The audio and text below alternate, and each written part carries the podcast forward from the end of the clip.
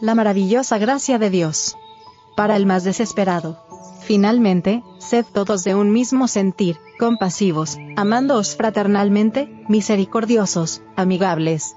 Primera de Pedro 3, verso 8. Cristo vino a poner la salvación al alcance de todos. Sobre la cruz del Calvario pagó el precio infinito de la redención de un mundo perdido. Su misión estaba destinada a los pecadores, de todo grado, de toda lengua y nación. Los que más yerran, los más pecaminosos, no fueron pasados por alto. Sus labores estaban especialmente dedicadas a aquellos que más necesitaban la salvación que él había venido a ofrecer.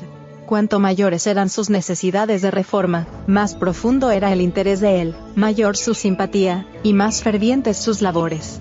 Su gran corazón lleno de amor se conmovió hasta sus profundidades en favor de aquellos cuya condición era más desesperada de aquellos que más necesitaban su gracia transformadora. Para salvar a los que yerran, debemos cultivar el espíritu con que Cristo trabajó. Ellos le son tan caros como nosotros son igualmente capaces de ser trofeos de su gracia y herederos del reino. Pero están expuestos a las trampas del astuto enemigo, expuestos al peligro y a la contaminación, y sin la gracia salvadora de Cristo, a la ruina segura.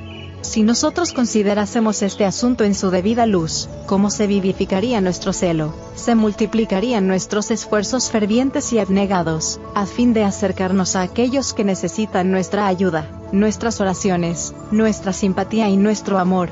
Joyas de los Testimonios. Tomo 2. Páginas 246, 248 y 249. Acercaos al gran corazón de amor compasivo, y dejad que la corriente de esa compasión divina fluya a vuestro corazón, y de vosotros a los corazones ajenos, sea la ternura y misericordia que Jesús reveló en su preciosa vida un ejemplo de la manera en que nosotros debemos tratar a nuestros semejantes, especialmente a los que son nuestros hermanos en Cristo. Nunca seáis fríos, sin corazón y simpatía, ni dados a la censura. Nunca perdáis una oportunidad de decir una palabra que anime e inspire esperanza. No podemos decir cuánto alcance pueden tener nuestras palabras tiernas y bondadosas.